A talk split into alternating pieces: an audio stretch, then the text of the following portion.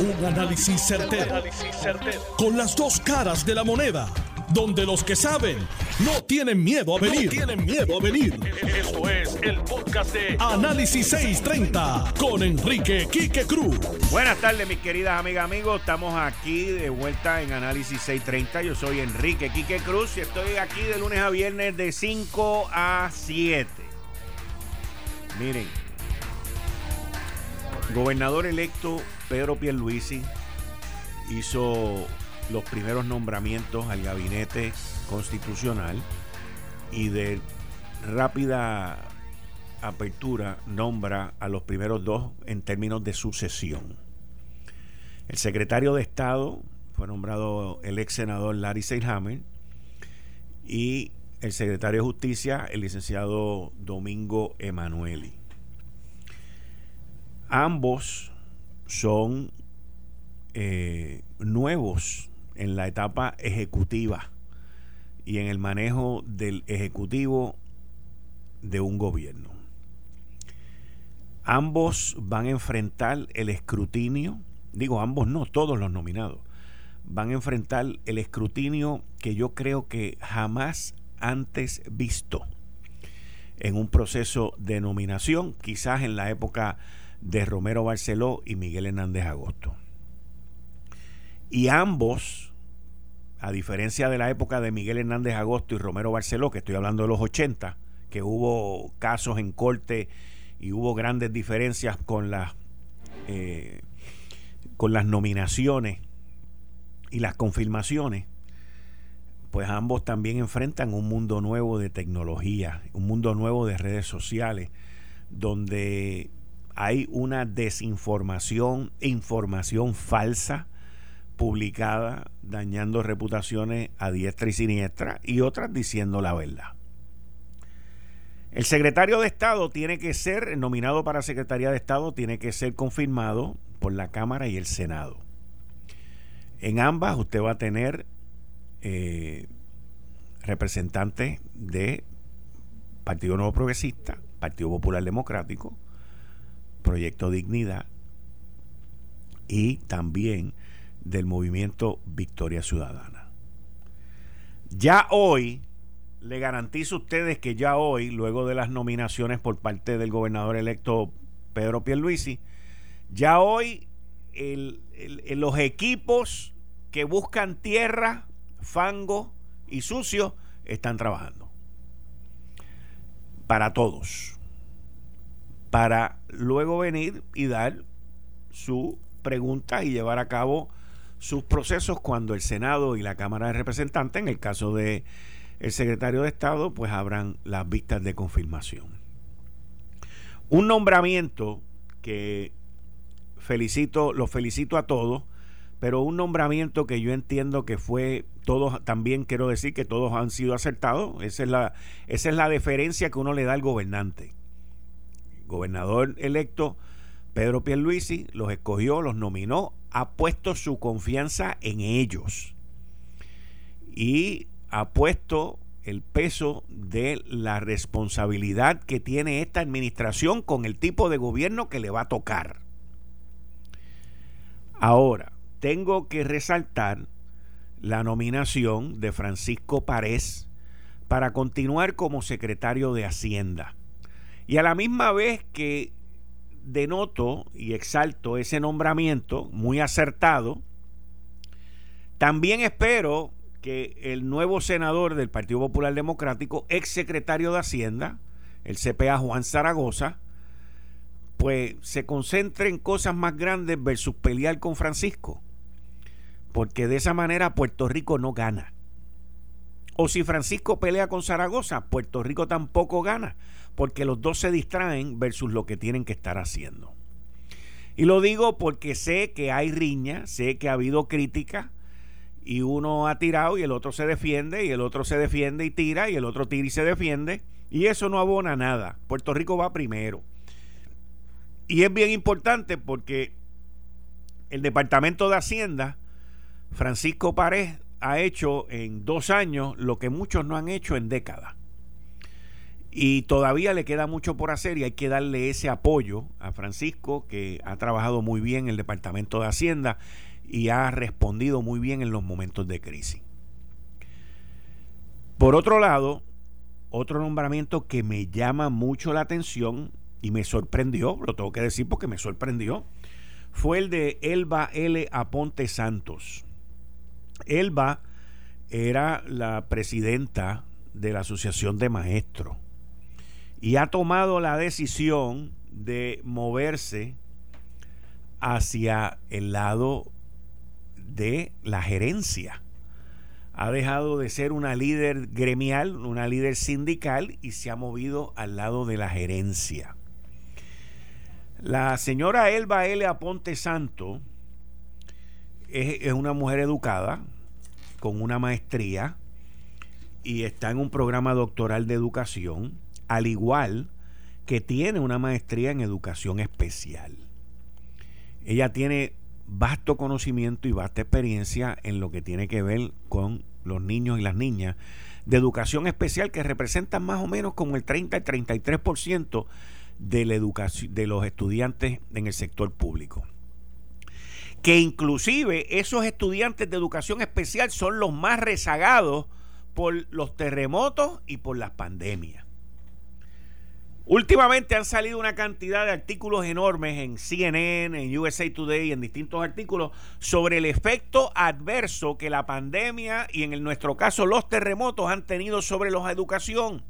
Y en los Estados Unidos se miden por los blancos y los afroamericanos, o los clase media y clase alta y los pobres. Y en Estados Unidos todos los estudios apuntan a que los más afectados son los más pobres. Por lo tanto, en Puerto Rico, en el sistema público, la gran mayoría de los estudiantes son los más afectados y específicamente los de educación especial, que son los más que necesitan de ese sistema.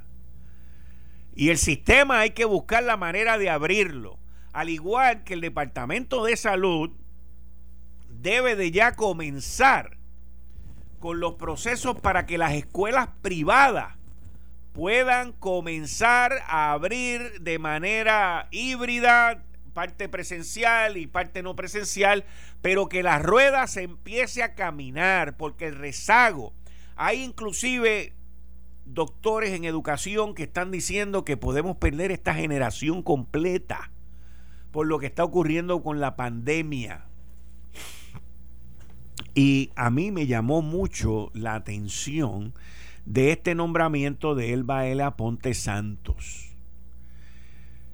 El gobernador Pedro Pierluisi, el gobernador electo Pedro Pierluisi tiene que entender que Elba Ponte Santos necesita el apoyo administrativo, el apoyo financiero, y no me refiero a dinero, en el área de finanzas, el apoyo gerencial, el apoyo administrativo, para que ella pueda ejercer bien correctamente esa subsecretaría, esas áreas de manejo de fondos federales, que el Departamento de Educación siempre ha tenido problemas serios, los contratos, las adjudicaciones, las compras, todo eso es importantísimo que la nueva designada secretaria de Educación tenga los apoyos y se le ayude a escoger un equipo fuerte, serio y honesto en esa área que la puedan solidificar a ella como secretaria. Así que esperemos que eso ocurra así porque ella necesita mucha ayuda. También el nombramiento del amigo que lo felicitamos, Manolo Sidre, Manolo viene lleno de una energía brutal y, viene con una esperanza y, un, y un, un fuego por dentro para hacer muchas cosas, no solamente inmediatas, pero principalmente para futuro.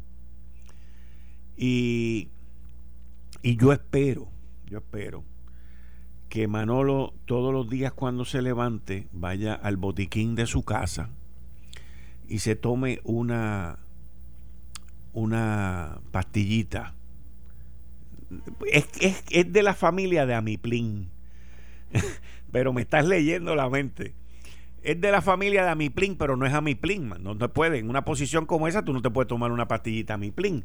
Pero te tiene que tomar una pastilla de paciencia, ¿ves? De paciencia. Porque eh, Manolo, viniendo de ser jefe, de ser dueño, de haber sido empleado, de ser empresario, pues viene con, con, un torbellino y de momento se va a encontrar en el gobierno una pared, una pared y después que derrumbe esa pared, se va a encontrar con otra pared. Y después con otra pared. Y le van a decir, no, eso ya está hecho. O le van a decir, no, eso no se puede hacer por esto. Siempre mentira o excusa. Y yo espero que todos los días, todos los días, se tome esa pastilla de paciencia y por las noches para dormir, la de Amiplin. Pero es por las noches, no de día, porque de día yo lo necesito despierto, fuerte y robusto. Porque lo que se va a encontrar en el diario vivir del gobierno va a ser una experiencia para él nunca antes vista. Es como el, programa ese, Manolo sabe, ¿cómo se llama ese programa? De la dimensión desconocida. Este, no, no es misión imposible. Chicos, ¿cómo va a ser misión imposible? No, no, no. Es la de la dimensión, eh, una dimensión desconocida. y eso es lo que él se va a encontrar ahí. Así que le deseamos mucho éxito, y, pero sobre todo lo más importante es la paciencia. El, el, el gobierno, y yo gracias a Dios nunca he trabajado en el gobierno, pero lo analizo y lo veo todos los días. Miren, yo he estado en reuniones con personas que están hoy en el gobierno, by the way. Personas que están hoy en el gobierno. Personas que tienen unos puestos brutales en el gobierno hoy en esta administración. Que son PNP, dicen ellos. Que son PNP.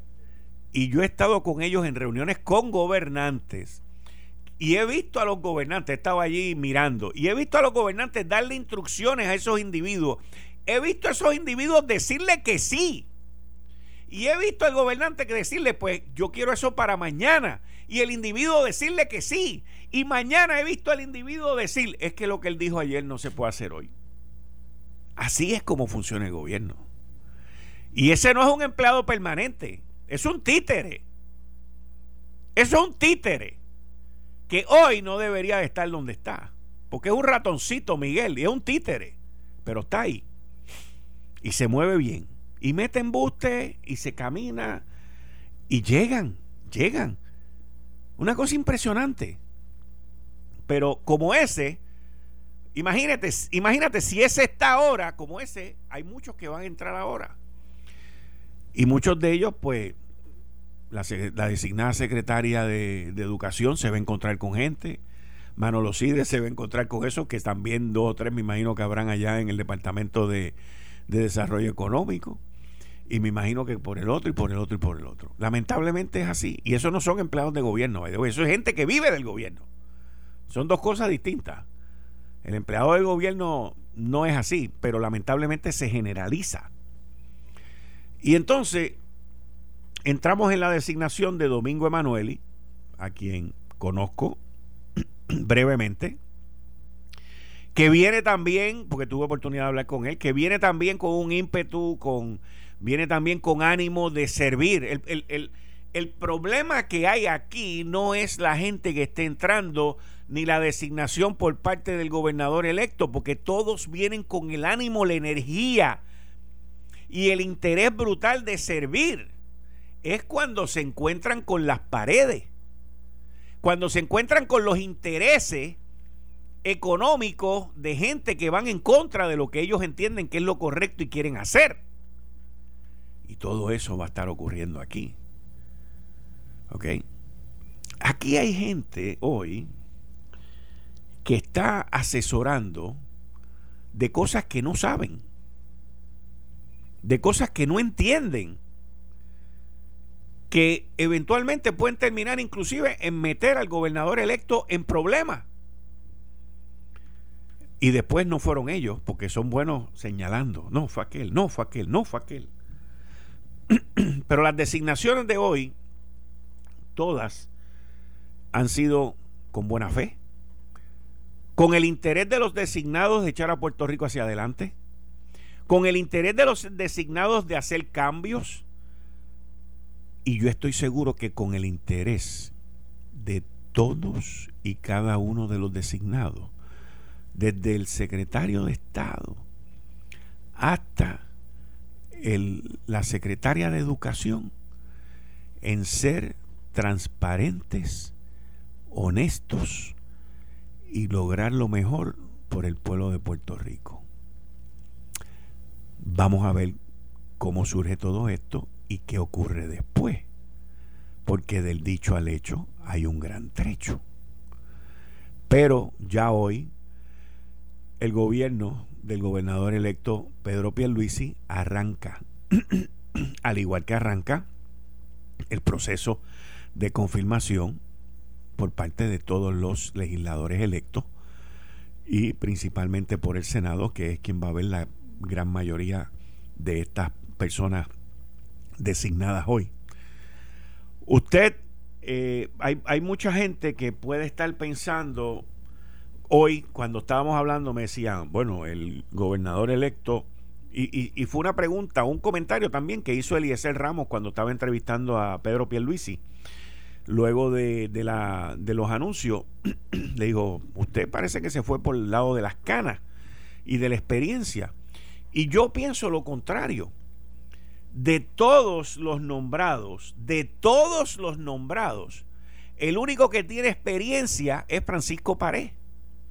Porque ninguno de los demás ha trabajado en el Ejecutivo.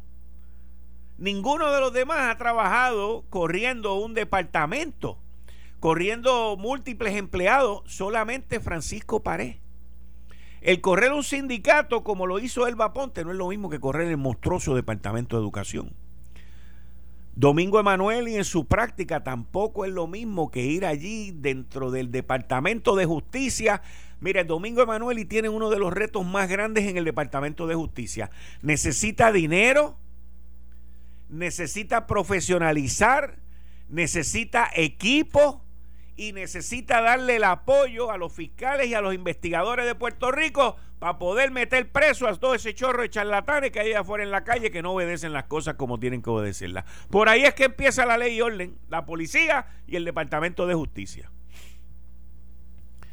Y Domingo Emanuel, y viniendo del ala civil, en las leyes, en el derecho, pues se tiene que buscar un sub que sea bien bueno en el área criminal. Eso es, tú siempre reclutas a base de tus necesidades, de lo que tú no sabes y de lo que tú no tienes y de lo que tú tienes debilidad.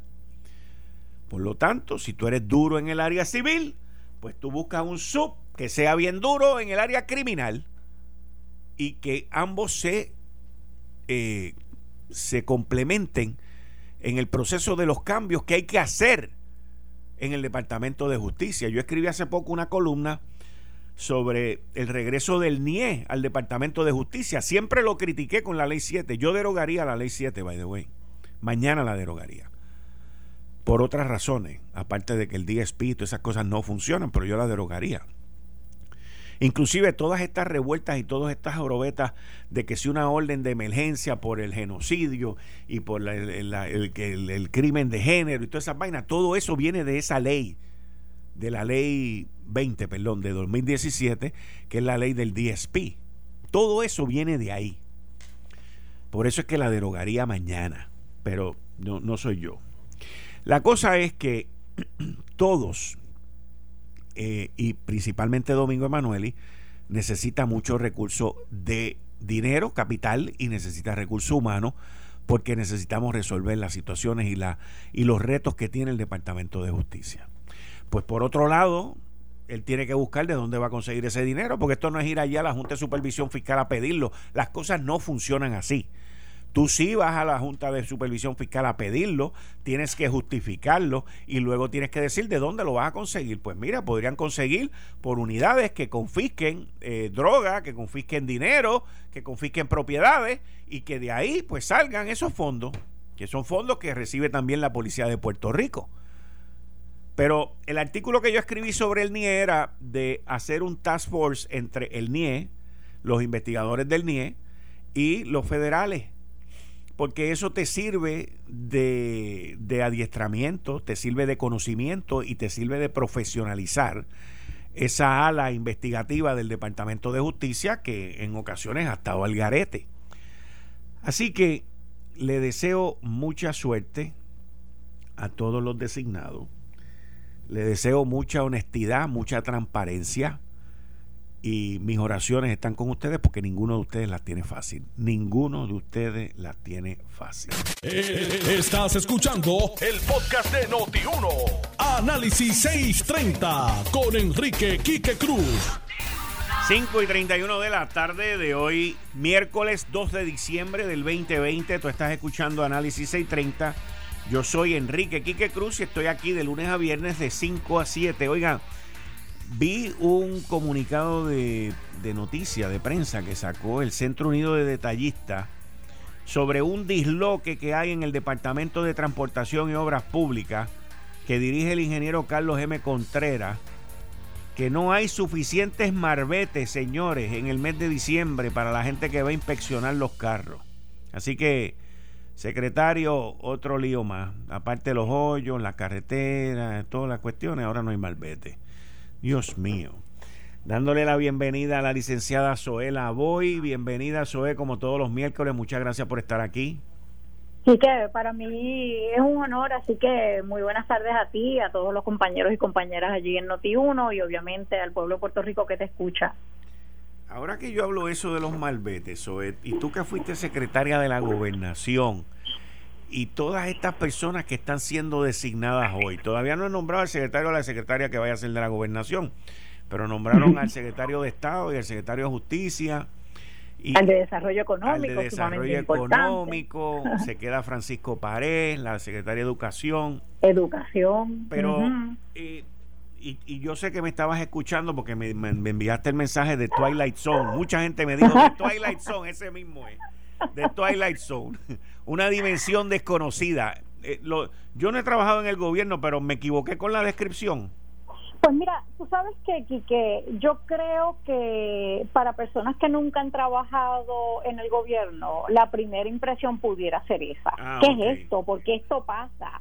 Pero una vez tú te adentras y te sientas con los empleados y empleadas, uno se da cuenta aquí que de que el por ciento mayor, yo me atrevo a decir hasta el 90-95% de esa gente que trabaja todos los días en esas agencias son excelentes servidores públicos y servidoras que hay un grupo que nunca debieron haber sido nombrados, cierto. Pero como en todo, Quique, porque entre los abogados y abogadas hay gente que nunca debió haber sido eh, o debió haber revalidado, entre los doctores y doctoras igual. Así que, pero la mayor parte de los servidores y servidoras públicas son gente bien entregada, gente que en efecto quieren hacer la diferencia. Y sí, sin embargo, tengo que aceptarte que, por ejemplo, yo venía, cuando entró el gobierno estatal, venía del gobierno federal, que trabaja muy diferente al gobierno estatal. Y en el gobierno estatal tú te encuentras, y te estaba escuchando, con esa puerta y hay que abrirla. Y entonces cuando abres esa puerta te encuentras con otra puerta y hay que abrirla. Pero lo importante es que se pueden abrir. Lo importante es que ese jefe o jefa de agencia no pierda el ánimo y siga abriendo las puertas y exigiendo que las puertas estén abiertas porque lo que debemos al fin y al cabo es provocar como jefes y jefas de agencia que los servicios le lleguen a la gente.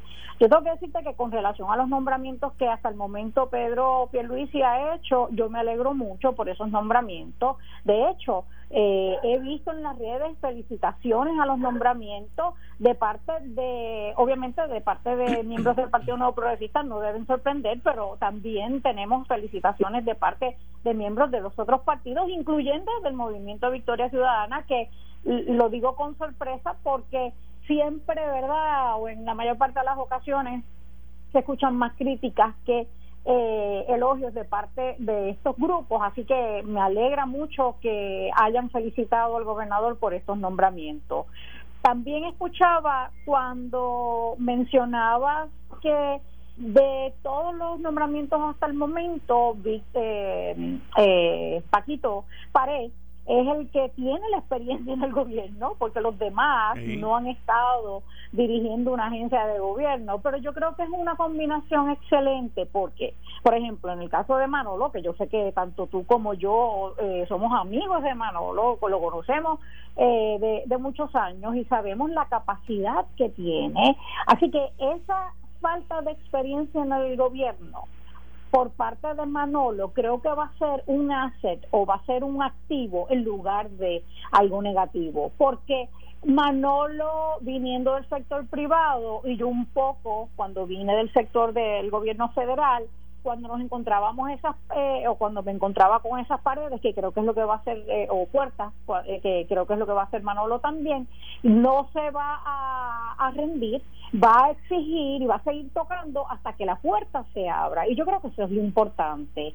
Con relación a Elba Prado yo te tengo que decir a mí me encanta ese nombramiento por varias razones. Primero porque quién mejor que una maestra, que una persona que representa a, los, a las maestras y los maestros del sistema educativo público en Puerto Rico, conoce quién mejor que ella para conocer las necesidades de no solamente la facultad, sino también de los estudiantes, porque son esos maestros y maestras los que conocen directamente esas necesidades. Así que yo creo que es un nombramiento excelente, es un nombramiento donde tú pones la, la persona que ha estado del otro lado de la verja todo el tiempo la traes al equipo para que con ese conocimiento, con esa experiencia, logre lo que lamentablemente hasta el momento no hemos logrado en nuestro departamento de educación. Así que para mí es un excelente nombramiento. Yo espero, como tú bien decías, que haya, se rodee de personas que la puedan ayudar a hacer el mejor trabajo que yo sé que ella quiere hacer en el Departamento de Educación. Y con relación a Emanuel, pues, ¿verdad? Un abogado muy experimentado. Eh, cuando tú eres jefe o jefa de agencia, es mentira el creer que los jefes y jefas de, de agencia saben de todo, claro que no. Lo importante es que se rodeen de las personas que sepan tanto o más, porque yo creo, yo creo que eh, es importante que el líder reconozca que es bueno rodearte de gente que sabe hasta más que tú, porque te ayudan a hacer un mejor trabajo. Así que, Emanuel, y yo espero también que se rodee de eh, personas que conozcan de los diferentes tipos de casos que se llevan en el Departamento de Justicia, pero bien importante, tú sabes, eh, Emanuel iba a tener el reto y yo creo que va a poder lograrlo, yo me siento confiada de que va a poder lograrlo, de devolverle ese, esa, esa distinción de lo que es el Departamento de Justicia al Departamento, porque yo creo que lamentablemente la ha ido perdiendo, la gente, el pueblo ha ido perdiendo un poco la, el respeto, la admiración, la confianza en que las investigaciones en el Departamento de Justicia sean investigaciones hechas eh, con mucha objetividad y en busca de la justicia. Así que yo espero que Emanueli logre devolver eso. Y Larry Seldenheimer, compañero mío en el Senado, lo conozco, es una persona eh, que definitivamente él hacía hoy una expresión y yo creo que, que la hace eh, y creo que lo distingue. Él se quita la camisa azul, se quita la camisa roja y se pone la camisa de Puerto Rico porque Larry tiene esa capacidad de atraer, de, de sentarse a la mesa con personas que piensen diferente a él, escuchar y entonces tratar de llegar a un consenso. Así que yo estoy bien contenta con todos los nombramientos que ha hecho Pedro Pierluisi. Son retos grandes. Eh, oh, el, el, escrutinio que todos ellos van y ellas van a llevar eh, en, en el proceso de confirmación en el Senado, pues va a ser bastante riguroso y lamentablemente en ocasiones me imagino que estará también lleno de información falsa que es la costumbre de lo que está ocurriendo ahora también en, en las redes sociales y en, en, todos lados. Este, Mira, dime, dime, yo, estoy de acuerdo, va a ser un gran reto. Eh, de hecho, oye, Quique, vamos a ser sinceros, Puerto Rico está viviendo un momento bien difícil, es un momento único, donde a cuántos, tres años de los peores huracanes que hemos vivido, todavía mucha gente no ha visto eh, la ayuda que a la que deberían haber tenido acceso, después de terremotos, ahora la pandemia, así que es un momento histórico, un momento bien difícil, así que ser jefe o jefa de agencia es difícil, añádele estos elementos, estos factores adicionales, así que va a ser tremendo reto, sin embargo, otra vez, yo creo que entre el Ejecutivo y el Legislativo, partiendo de la premisa de que cada uno y cada una de las que esté sentada en esa silla vengan con, con el ánimo de echar a Puerto Rico hacia adelante, yo creo que se puede lograr, yo creo que se puede hacer un mejor Puerto Rico y yo, ¿verdad? Estoy esperanzada de que eso sea de aquí a cuatro años cuando hablemos este de esto podamos decir definitivamente hoy estamos mucho mejor que cuando comenzó el 2021. Yo estoy bien confiada de que eso va a ser así, yo espero en papá Dios que sea así. Bueno, el, el Departamento de Justicia, por ejemplo, es uno de los departamentos que más recursos económicos y humanos necesita ahora mismo.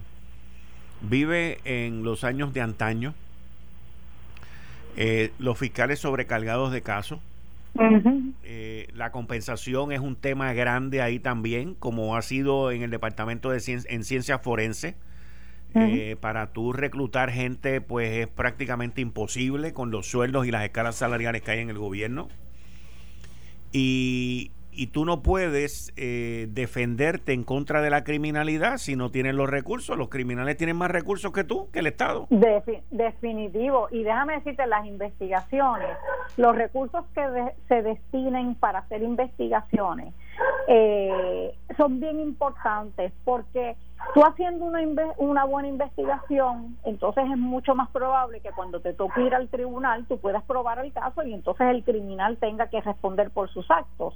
Así que una de las medidas que he escuchado que Pedro el, eh, Pedro Pierluisi, el gobernador electo, ha adelantado es que lo del MIE, regresarlo al Departamento de Justicia, yo creo que eso es necesario, era necesario hace tiempo, el MIE, hace unos añitos atrás cuando yo estuve en corrección, trabajé muy de cerca con el MIE, excelentes servidores públicos, con mucho ánimo de hacer unas investigaciones otra vez a prueba de tribunales, listos para ir a un tribunal y probar el caso. Así que yo creo que la idea de regresar el negociado de investigaciones especiales al Departamento de Justicia es excelente. Pedro, cuando era secretario de Justicia, tenía el NIE bajo su departamento y él sabe lo bien que se operaba en aquel momento. Yo te oí decir que tú crees que se debe derogar la ley 17 que crea el Departamento de Seguridad Pública. Creo que el tiempo que, que lo hemos visto eh, desde su, ¿verdad? Desde que se promulgó esa ley, ha sido un fracaso, ha sido muchas decepciones y yo también estoy de acuerdo que no funcionó. Se trató, no funcionó, hay que eh, definitivamente repensar esto o, pensar esto y ver cuál es la solución. De hecho, ya sabemos que, de, que el negociado de ciencias forenses ya es independiente, ya no ni siquiera es parte del, del, departamento. Así que creo que sí, que eh, una de las primeras eh, gestiones que debería llevar a cabo el gobernador electo junto con la rama legislativa es revisar esa ley y tomar la determinación si se debe derogar o si se debe enmendar, pero definitivamente como está, no está funcionando. Eh, es un desastre. Esa ley es un desastre, lamentablemente. Eh, buenas intenciones que no funcionan. Sí, sí, sí. Buenas intenciones que no funcionan. Así que eh, tú, tú, tienes inclusive a la Policía de Puerto Rico que está en una reforma. No debería estar metida ahí tampoco. Eh, tú podrías, eso, el, el, proyecto fue demasiado ambicioso. Tú podías haber empezado con bomberos, emergencias, manejo de emergencias, el otro, que, que tengan una compatibilidad en términos de funciones y que se apoyen unos a los otros pero hacer ese batacumbele que hicieron ahí no funciona, no funciona. Tú, sabes, que yo pasé por la experiencia cuando fui secretaria de Corrección y Rehabilitación de los departamentos sombrillas, que es un poco esto del Departamento de Seguridad Pública, y yo te tengo que decir que el problema, yo, yo como lo veo, son dos problemas. Esos departamentos sombrillas se deberían limitar a unificar o poner bajo una oficina lo que es lo administrativo, recursos humanos, eh, ese tipo de cosas, porque tú en efecto tienes eh, ahorros y, necesitamos, ¿verdad? Con, la situación económica que tiene Puerto Rico, buscar ahorros, pero eh, lo que es la operación de la agencia, eso no se debería incluir. Yo creo, por ejemplo, en aquel tiempo, pues dentro del Departamento de Corrección y Rehabilitación, las oficinas de contratos, de recursos humanos, de auditoría, de varios de esas que son administrativas se estaban en el departamento y se ahorraba el dinero. Sin embargo verdad en ese departamento pues había un enlace con cada uno de los componentes de ese departamento. Corrección de adultos corrección de menores la junta de libertad bajo palabra eh, y las otras dos eh, entidades que estaban bajo ese departamento. Pero la operación, que es lo que te estás diciendo con la reforma de la policía, eso no debería estar eh, el superintendente o ahora como se llama el comisionado de seguridad no debería responder con relación a la operación diaria de la policía de Puerto Rico a un secretario porque lo que hace es que le añade burocracia y no permite eh, que se tomen las decisiones eh, efectivas y oportunas porque en policía tú tienes que tomar decisiones al momento y entonces estarla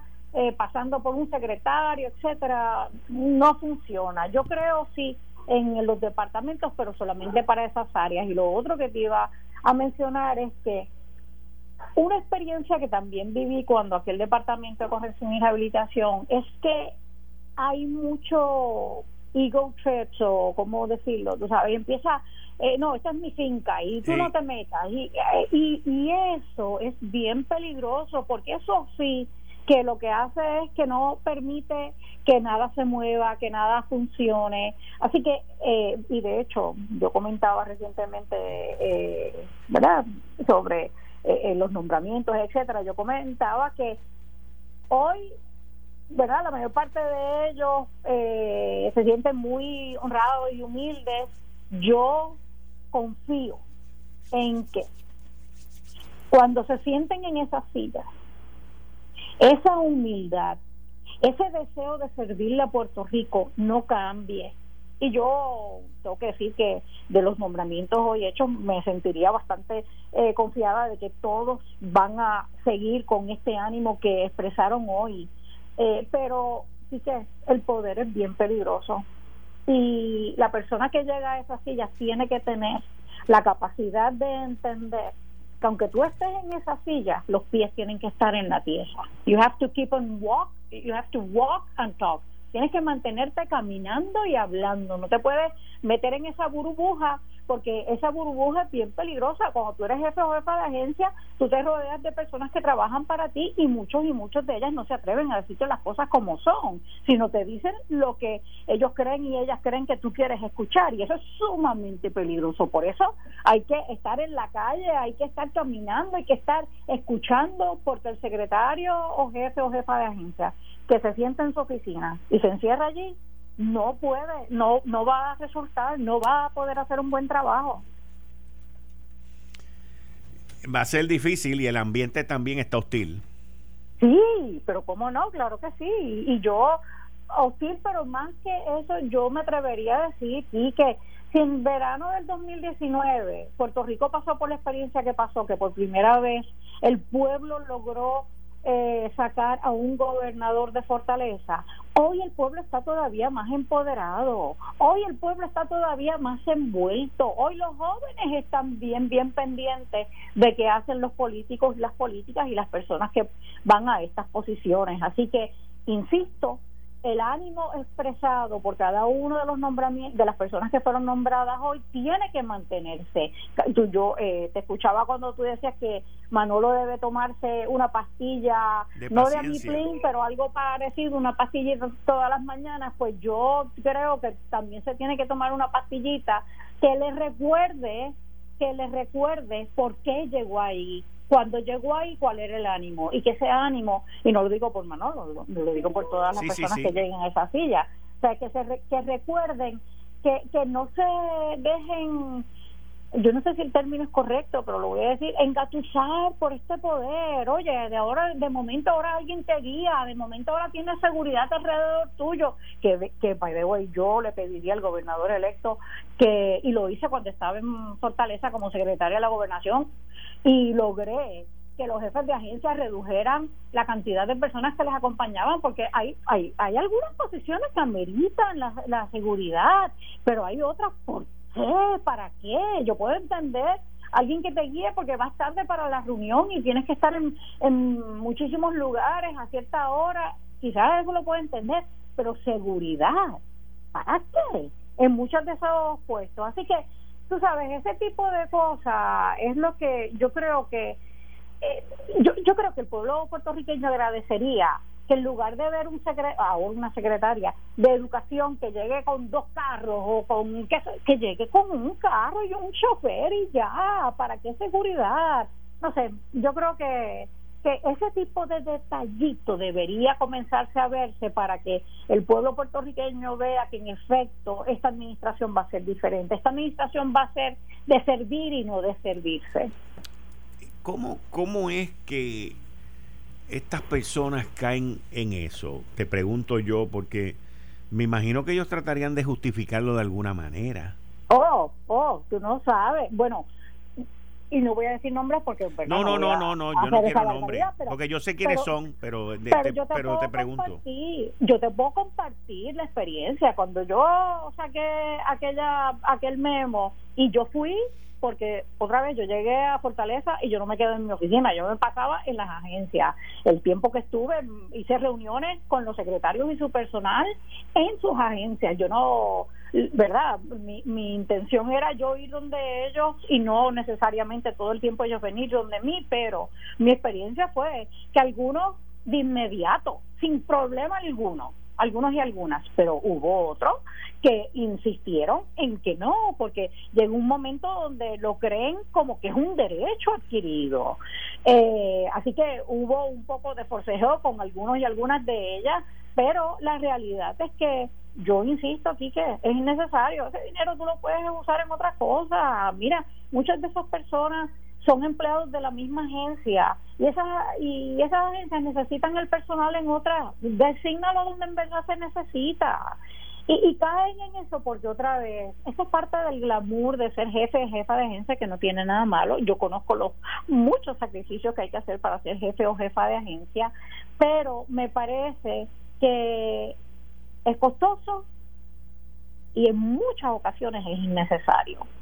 Eh, así que yo eh, me parece otra vez que se debería mirar este tipo de beneficios no creo que debería ser beneficio por tu ser jefe o jefa de agencia. Insisto, el chofer, yo no me imagino, yo por ejemplo, yo no me imagino haber podido llegar a todas las reuniones que yo tenía si no hubiera tenido al compañero que, que guiaba el carro, pero yo no tenía nadie de seguridad, a nadie.